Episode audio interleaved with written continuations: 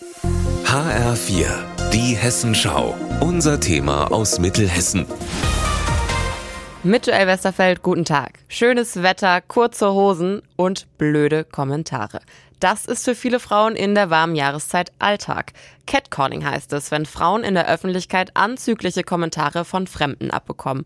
Auch Kussgeräusche oder Pfiffe zählen dazu. Das Hupen, das einfach Anstarren. Wenn du so auf der Straße rumläufst und jetzt irgend so ein Mann, der läuft so an dir vorbei, sagt sowas. Also es fängt vor allem mit vermeintlichen Komplimenten an, wie schöne Frau, aber es wird auch sehr schnell unter der Gürtellinie. Die meisten Frauen sind im Laufe ihres Lebens davon betroffen. Darauf weisen wissenschaftliche Umfragen hin. Je jünger, desto öfter und das schon ab dem Jugendalter. Ich war so 13, 14, als ich das zum ersten Mal erfahren habe. Also so mit 18, 19, so diese typische Clubzeit auch. Ich glaube mal so 15, 16. Vergangenes Jahr wurde der bundesweite Aktionstag gegen Catcalling ins Leben gerufen. Der soll auf die Belästigung aufmerksam machen. Heute findet er wieder statt. Verschiedene Kreise und Kommunen beteiligen sich an Aktionen, auch die Stadt Marburg und der Landkreis Marburg-Biedenkopf. Per E-Mail konnten Bürgerinnen vorher Berichte ihrer Catcalling-Erfahrungen einsenden.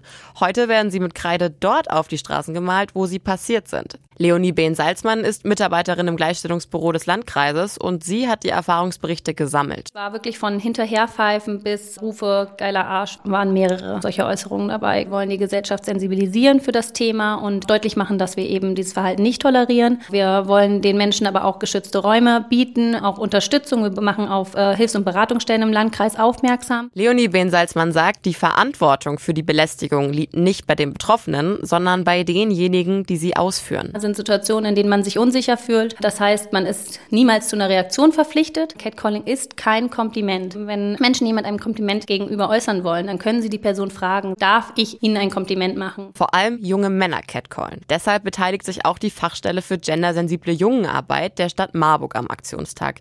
Sie will für Prävention sorgen, sagt Dieter Eigenbrot. Er ist dort pädagogischer Mitarbeiter und sagt, beim Catcalling geht es oft um eigene soziale Defizite. Wenn die Jungen gestärkt und mit einem gesunden Selbstbewusstsein und ein bisschen über sich selbst nachgedacht im Leben stehen, ist die Gefahr, dass sie halt selber zu Catcalling neigen, denke ich, deutlich geringer, weil dieser Bedarf gar nicht so da ist. Joel Westerfeld, Marburg.